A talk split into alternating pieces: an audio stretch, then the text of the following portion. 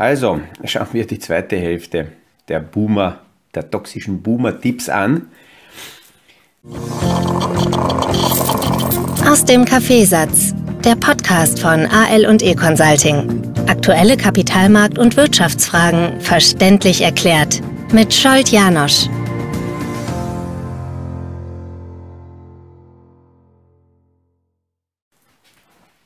Ich habe natürlich sehr schnell Rückmeldungen bekommen, dass das äh, so nicht stimmt, weil es genügend Boomer gibt, die die ganze Thematik anders sehen und anders handhaben. Das stimmt. Ich gehe auch davon aus, dass äh, Zuhörer, die hier diese Podcasts verfolgen, jetzt aus der Boomer-Generation nicht unbedingt äh, diese Tipps geben, wobei ich sagen muss, natürlich habe ich sehr viele Gedanken und, und äh, Sachen, die ich hier zusammengefasst habe, äh, direkt oder indirekt in den vergangenen Jahrzehnten äh, auch aus meinen Kundenkreisen gehört, wenn man mit der nächsten Generation, mit der Jugend sich unterhalten hat. Und ich denke, das, das ist nicht so schlimm, wenn man ein bisschen mit Selbstreflexion ähm, an die Sache rangeht dann gibt es immer wieder Gedanken. Auch ich kann dazu stehen, dass ich in den 90er Jahren äh, Produkte, Themen, Ideen, Gedanken entweder kommuniziert habe oder für richtig gehalten habe, die aus heutigen Blickwinkel und rückwirkend schlau zu sein, ist ja natürlich immer sehr einfach.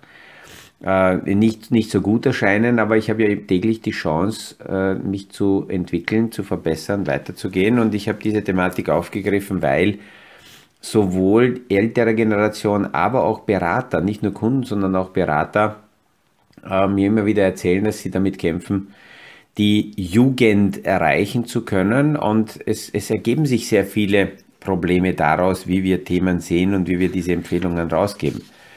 Und unser letzter Punkt, ähm, über den wir gesprochen haben am Freitag, war eben diesen, diese diese boomende Zeit der angeblichen gratis superschlauen Berater, die fast jeder in seinem Umfeld gehabt hat und dort sind angeblich die besten Lösungen vorgeschlagen worden.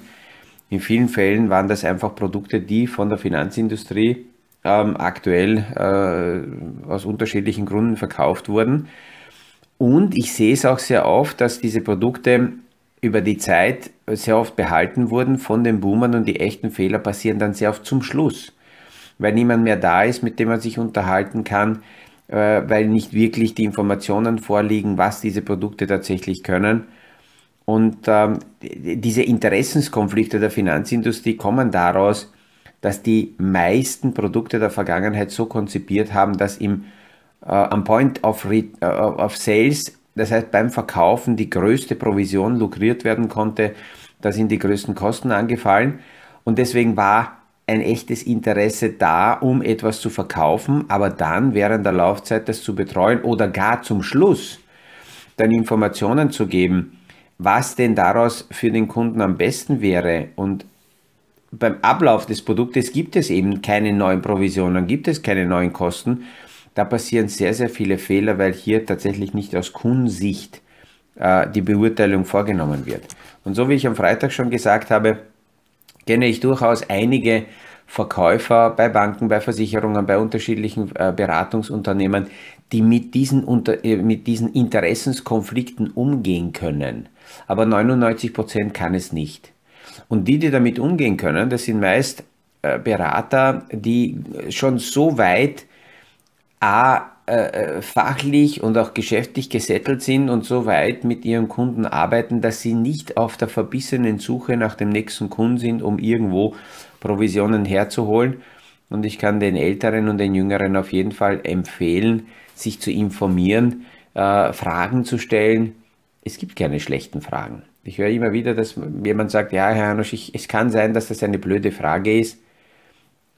Und da muss ich immer wieder erwidern, dass es aus meiner Sicht keine blöden Fragen gibt. Es gibt keine schlechten Fragen, es gibt keine falschen Fragen. Es gibt einfach Fragen, die man stellen sollte und ich ermutige meine Kinder und die nächste Generation eben genau dazu, Fragen zu stellen. Die Boomer-Generation ist auch in einer Zeit und in einer Phase noch hineingekommen, wo man eben bestimmte Fragen nicht gestellt hat und das einfach so akzeptiert und geschluckt hat, wie es halt war. Und ja, einfach in die Transparenz hineinzugehen, das führt natürlich dazu, gerade die Transparenz, dass man dann mit der Zusatzinformation ähm, in der Verantwortung ist, umgehen zu äh, müssen, weil, ähm, weil, weil man dann Dinge weiß und, und in diesem, mit diesem Wissen muss man dann andere Entscheidungen treffen. Die fünfte äh, äh, schlaue Aussage oder fünfte Tipp, der kommt, ist alle Risiken versichern. Das Interessante ist, dass die Boomer-Generation zwar an sich sehr sparsam war, weil aber in, diesem, in diesen Zeiten eben diese, wie vorhin erwähnt, Gratisberater so sehr äh, äh, floriert haben, ist den Boomern für sehr viele Risiken sind Versicherungen verkauft worden. Und es ist bei Versicherungs, äh, in der Versicherungswirtschaft ist es tatsächlich so, und es wird auch oft gesagt, dass ähm, äh, dass der Kunde natürlich nicht in der Früh aufwacht und sagt, okay, welches Risiko habe ich und das kaufe ich mir jetzt oder das, ähm, diese Polize hole ich, sondern die meisten Versicherungen werden verkauft. Und das ist ein Riesenunterschied, ob ich heute etwas einkaufe, weil, ich selber von mir aus einen Bedarf spüre oder ob mir bestimmte Dinge verkauft werden. Und ich sehe bei sehr, sehr vielen Klienten, wie viele äh, Risikoversicherungen oder welche, welche Versicherungspolizen in den Beständen sind, wo die meisten A gar nicht wissen, was das ist. Sehr viele auch sagen, na hoffentlich rennt das irgendwann ab und dann ist es vorbei. Oder auch sagen, ja, das hat mir irgendein Bekannter äh, verkauft und äh, ja, das behalte ich, weil das tut mir nicht weh, aber in Wahrheit ist es eine Geldvernichtung. Und auf die Frage der Jungen, was sollte ich tatsächlich versichern, versuche ich die Gedanken so aufzuwerfen, dass ich sage, wenn wenn ein bestimmtes Risiko ähm, im Schadensfall mich tatsächlich wirtschaftlich ruinieren würde, dann ist es sinnvoll zu versichern. Wenn mir das Risiko zwar wehtun wird im Schadensfall, aber ich nicht ruiniert bin, dann brauche ich das im Grunde nicht versichern. Für jüngere Menschen sind Risiken wie zum Beispiel Absicherung der Arbeitsfähigkeit äh, ganz wesentlich.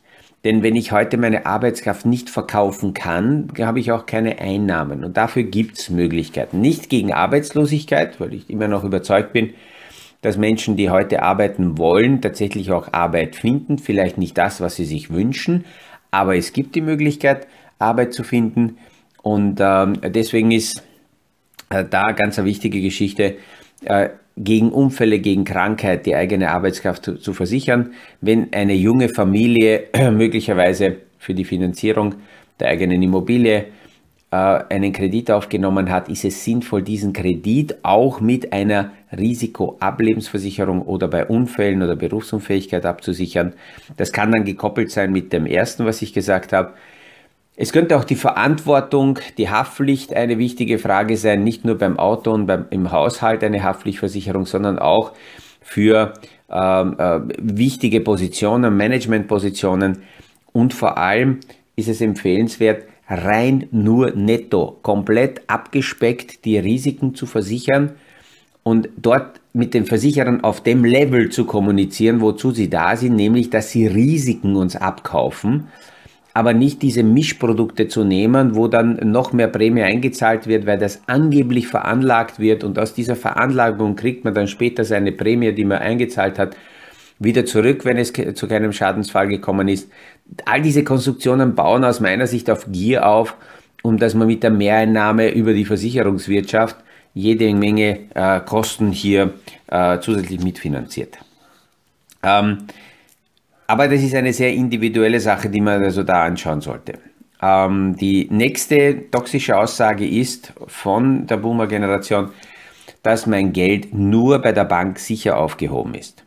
Und das ist eine Prägung aus den äh, letzten Jahrzehnten, wenn wir hier zurückgehen. Und von mir ist eine Grafik von Bank of America äh, von 1900 weg. Also man kann sagen, die, letzten, die vergangenen 120 Jahre sieht man hier die Entwicklung der Zinsen. Und ähm, wenn jemand Anfang der 80er, 90er Jahre irgendwelche Bankprodukte abgeschlossen hat mit langer Laufzeit und vielleicht auch höheren Zinsen, dann kann es sein, dass man hier diese Zinsen bis ähm, ja, in die 2000er Jahre hinein noch über 10% gehabt hat. Und das haben viele noch so im Kopf. Zusätzlich sind die Zinsen ja laufend gesunken. Das ist gerade bei Anleihen interessant gewesen, weil dann äh, diese sinkenden Zinsen dazu geführt haben, dass die Anleihen zusätzliche Kursgewinne gehabt haben. Und ähm, ähm, auch, auch dieses Ausweichen, dass in Zeiten, wenn die Aktien nicht so gut gehen, äh, dass man in Anleihen geht, auch dieses Bild passt nicht immer. Gerade 2022 ist so ein Jahr. Seit Jahresanfang sind sowohl Aktien als auch Anleihen im Gleichklang zurückgegangen.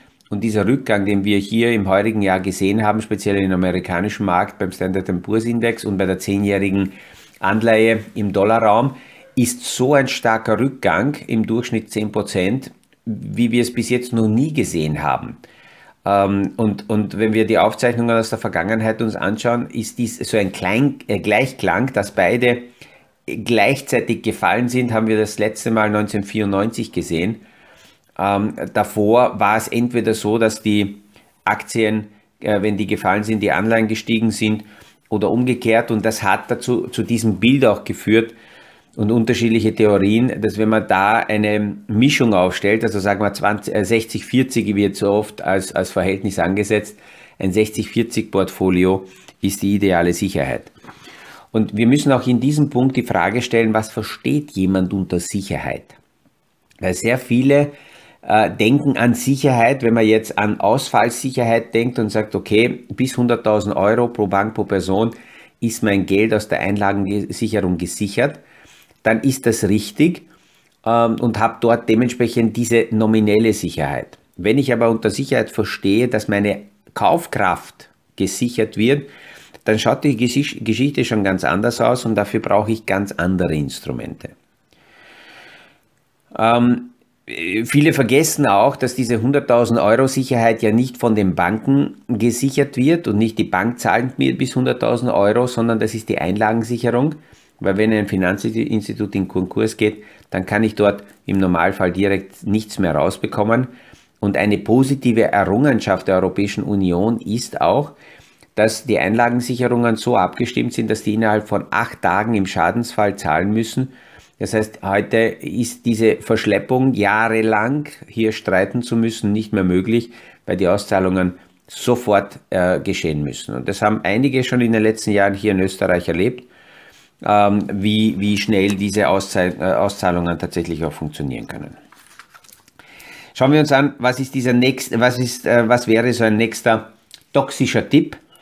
Ähm, die Aussage, dass wir über Geld nicht sprechen. Weder öffentlich noch in der Familie. Also über Geld spricht man nicht. Das, das hat man sehr oft, habe ich auch selber sehr oft gehört. Und das führt natürlich zu einer Sackgasse weil einerseits damit das offene Diskutieren der Themen nicht geprägt wird, die junge Generation heute aber damit ganz anders umgeht, weil ja in der Auslage über Social Media sehr viele Dinge besprochen werden. Und natürlich ist es sinnvoll, auch in der Familie darüber zu sprechen. Äh, es hat ja, wenn, wenn man das macht, hat das noch einen zusätzlichen positiven äh, Effekt. Gemeinsam ist man deutlich stärker. Gemeinsam kann man sich auch schützen wenn irgendwelche kreativen Verkäufer daherkommen und irgendwelche Produkte verkaufen wollen, kann man gemeinsam in der Familie viel besser diese Produkte diskutieren und kommt möglicherweise gemeinsam auf andere Fragen, kommt auch drauf, dass diese äh, angebotenen Ideen und Lösungen nicht so die, die besten Ideen sind. Ähm, ich sage immer, Schwarmwissen ist, ist eigentlich das, womit die Jugend viel besser umgehen kann. Ich sehe das bei meinen Kindern, dass sie sehr viele Fragen einfach in der Freundesrunde ähm, sofort aufwerfen, das auch diskutieren und nicht immer das, was dann in der Freundesrunde gesagt wird, ähm, akzeptieren und annehmen, aber sie haben damit mehr Ideen äh, zur Auswahl als noch die ältere Generation. Und es ist ein Schutz, ähm, gerade im wirtschaftlichen Bereich, im finanztechnischen Bereich, um irgendwelche äh, Gaunereien ähm, Gaunereien aufzusitzen. Ich erlebe es oft, dass jüngere äh, Kunden, mit denen ich mich unterhalte, dann mir sagen, dass sie im Freundeskreis darüber gesprochen haben und diese und jene Frage hat sich ergeben. Es ist aber auch oft so, dass aus dem Freundeskreis sich Freunde melden und sagen, ich hab, wir haben uns unterhalten und ich hätte gern auch die und, äh, die und die Frage gestellt und könnte man das also anschauen. Sehr viele Ältere haben dann dadurch, dass sie nicht darüber gesprochen haben und so im Geheimen die Finanzthemen erledigt haben, sind sie in die Falle gegangen, haben Produkte abgeschlossen, die ihnen geschadet haben und vor lauter Scham hat man das dann danach auch nicht erzählt. Und so, somit, weil man es nicht erzählt, schützt man auch die anderen nicht im Umfeld. Also ganz klar eine toxische Empfehlung. Ähm, daran anschließend die nächste Aussage, ich kümmere mich um die Finanzen nicht das macht meine Lebenspartnerin oder das macht mein Lebenspartner, was viel häufiger ist, dass Frauen entweder sich selber aus der Affäre ziehen oder gesellschaftlich so quasi dazu gedrängt werden zu sagen, ja, das macht der Mann. Es gibt eine aktuelle Marktstudie von der Deutschen Bank. Ähm, in einer Umfrage hat man gefragt, wie sehr wissen die ähm, Lebenspartner darüber Bescheid, was der jeweilige äh, Lebenspartner an, an ähm, eine monatliche Entlohnung hat, was der Lebenspartner verdient. Und 59 Prozent weiß laut dieser Untersuchung, was ihr oder sein Lebenspartner verdient. Umgekehrt, 41 Prozent haben keine Ahnung. Und ich erlebe sehr, sehr oft, dass in manchen Gesprächen ähm, entweder Frauen oder Männer sagen, Herr, ich beschäftige mich damit nicht, das macht meine Frau oder mein Mann. Und das ist natürlich eine Falle, die Jugend geht damit auch schon viel besser um, weil man hier mit deutlich mehr Transparenz an die Sache rangeht, äh, gemeinsam plant, gemeinsam arbeitet. Äh, diese Transparenz hilft dann auch. Kommt es zur Scheidung, hat man natürlich schon ganz andere Einblicke und kann besser das regeln. Ähm, es gab in der Vergangenheit viel zu oft Situationen, wo dann zum Beispiel im Scheidungsfall die Frauen erst draufgekommen sind, wofür sie mitgehaftet haben, ähm, welche Verschuldungen da waren also echte Katastrophen, die aus diesem Bild rausgewachsen sind und die nächste Generation geht damit natürlich, Gott sei Dank, äh, deutlich besser und transparenter um. Noch eine toxische Aussage, man braucht sich da keine äh, Sorgen machen, denn ähm, die, wenn die Produkte langfristig gebunden sind und langfristig laufen, dann ist es gut für die Pension. Das ist eine Aussage, die ich immer wieder auch aus der Finanzindustrie gehört habe, wo gerade Führungskräfte in der Finanzindustrie gesagt haben, die Kunden sollen froh sein, dass es hier langfristig gebundene Verträge gibt, weil wenn es diese Bindung nicht gäbe, dann hätten sie gar nichts getan, dann hätten sie gar kein Geld auf die Seite gelegt und dann hätten sie jetzt gar nichts. Also brauchen sie sich mit der Rendite gar nicht beschäftigen. Das ist eine so provokante Aussage, dass ich das bei den toxischen Empfehlungen natürlich reinnehmen musste. Wenn man also die Kunden für so unmündig erklärt und vielleicht war das in der Vergangenheit tatsächlich so, dass die Menschen sich damit nicht beschäftigt haben und man musste sie dazu zwingen bzw. locken über die Steuerunterstützungen, äh, äh, darüber haben wir gleich zu Beginn gesprochen. Aber zu sagen, vergiss die Rendite, sei froh, dass du überhaupt Geld auf die Seite gelegt hast, weil ja in vielen Verträgen, wenn man dann nachgerechnet hat, hat man am Ende der Laufzeit gemerkt, dass der Kunde bestenfalls nominell das rausbekommen hat, was er eingezahlt hat. Von Renditen und Erträgen brauchen wir gar nicht zu sprechen. Und äh, dann kommt immer wieder auch in so Verkäuferrunden von Führungskräften äh, der Finanzindustrie die Aussage, der Kunde soll doch froh sein, dass diese gebundenen Verträge da waren, weil so hat er wenigstens was auf die Seite gelegt.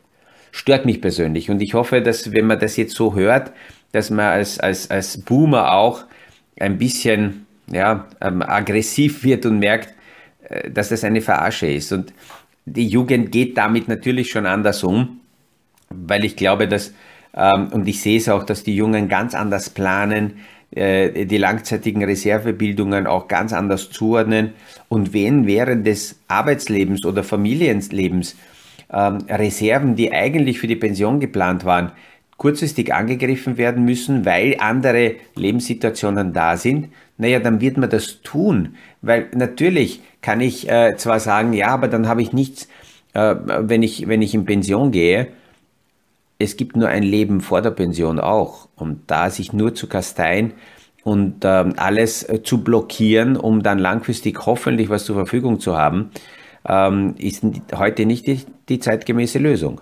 Und das andere ist eben ja hineinschauen und die kritische Frage stellen, welche Kosten sind da drin, wer wird damit finanziert und welche Gegenleistung habe ich als Kunde dafür. Es geht mir nicht darum zu sagen, es müssen die Themen alle gratis und billig sein. Es geht immer um die Gegenleistung. Und ähm, Kosten können gerechtfertigt sein, wenn die Gegenleistung dementsprechend passt.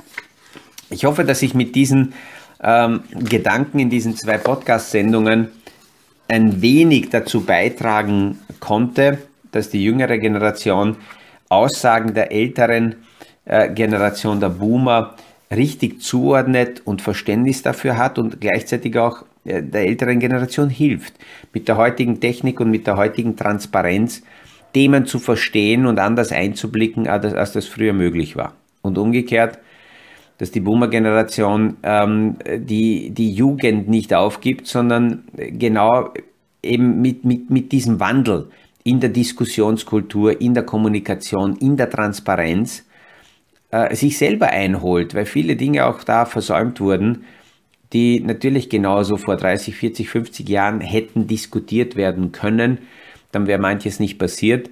Und nur weil es früher anders war, heißt es ja nicht, dass man das nicht heute oder jeden Tag ändern kann. Ähm, damit eine neue Woche. Ich denke, wir werden in den nächsten Tagen auch ein wenig darüber plaudern, was heute äh, bei dieser großen Parade von Putin äh, kommen wird. Einerseits ist es faszinierend, dass er es geschafft hat, dass die ganze Welt auf seine Parade heute schaut. Auf der anderen Seite ist es traurig, weil genau auch der in einem Zeitraster hängen geblieben ist vor einigen Jahrzehnten, sowohl mit der Kriegsführung, was da in der Ukraine passiert, was ja eigentlich hunderte Jahre alt ist und in der äh, aktuellen Form heute, äh, äh man sieht es kaum, äh, wird wirklich ein Weiterkommen damit er, zu erreichen ist. Und dann auch äh, sein Denken.